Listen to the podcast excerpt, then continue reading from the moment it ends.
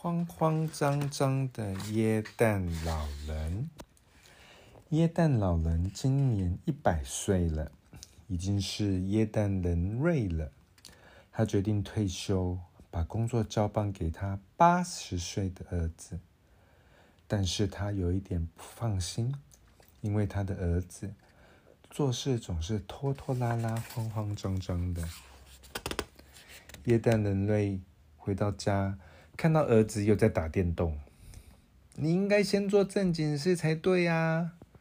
耶诞节才刚过，还有一年可以准备呢。他的儿子这样子讲。然后耶诞爸爸说：“要做的事情很多耶，一年很快就过去了。”然后呢，耶诞老爸爸交交给他耶诞老人的代办事项：一。抽查小朋友乖不乖？二、调查他们喜欢的礼物。三、上街买礼物。四、包装礼物。五、规划送礼路线。秋天过去，冬天过来，耶诞节很快来临了。新上任的耶诞老人在家里横冲直撞，时间就快来不及了。耶诞老爸爸目送他离开，摇摇头，直叹气：“唉，这个孩子真是的。”然后耶诞儿子就来不及了，来不及啦。然后耶诞儿子呢，驾着雪橇在雪地里奔驰。还好耶诞老人有全世界最棒的六匹驯鹿。这时，耶诞老人发现。他竟然在混乱中拿错了袋子！咦，我的礼物袋呢？耶诞儿子急忙回家拿礼物，再重新上路。总算到了第一个小朋友的家。哇，有点心呢！耶诞老人好高兴，吃的肚肚子鼓鼓的，还打了一个嗝。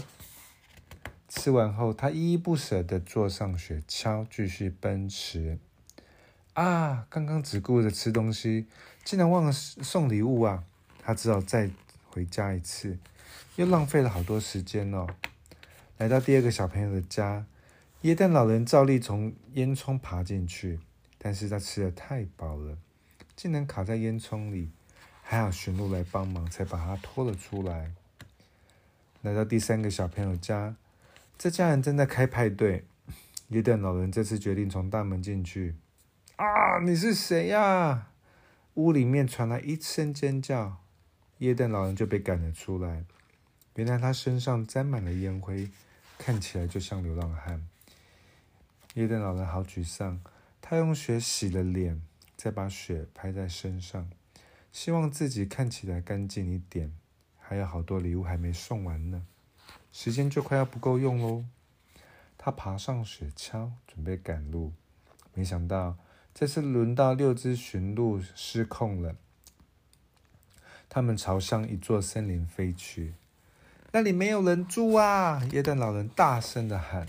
驯鹿在一辆电动雪橇前停了下来，眼前的景象让他眼眶都湿湿润了。耶诞老人这才发现，原来他的爸爸耶诞老爸爸一直默默的守护着他。电动雪橇。拥有最新的导航装置，送礼物更快速。忙碌了整个晚上，在太阳升起的瞬间，耶诞老人刚好送完了最后一个礼物。耶诞节早上，小朋友围在耶诞树前，开心的拆礼物。耶诞老人拖着疲惫的身躯回家。耶诞快乐，爸爸！要不是你帮忙，我一定来不及的。耶诞快乐啊，儿子！下次要早点准备，就别再慌慌张张的了。故事就讲完喽，慌慌张张的老人。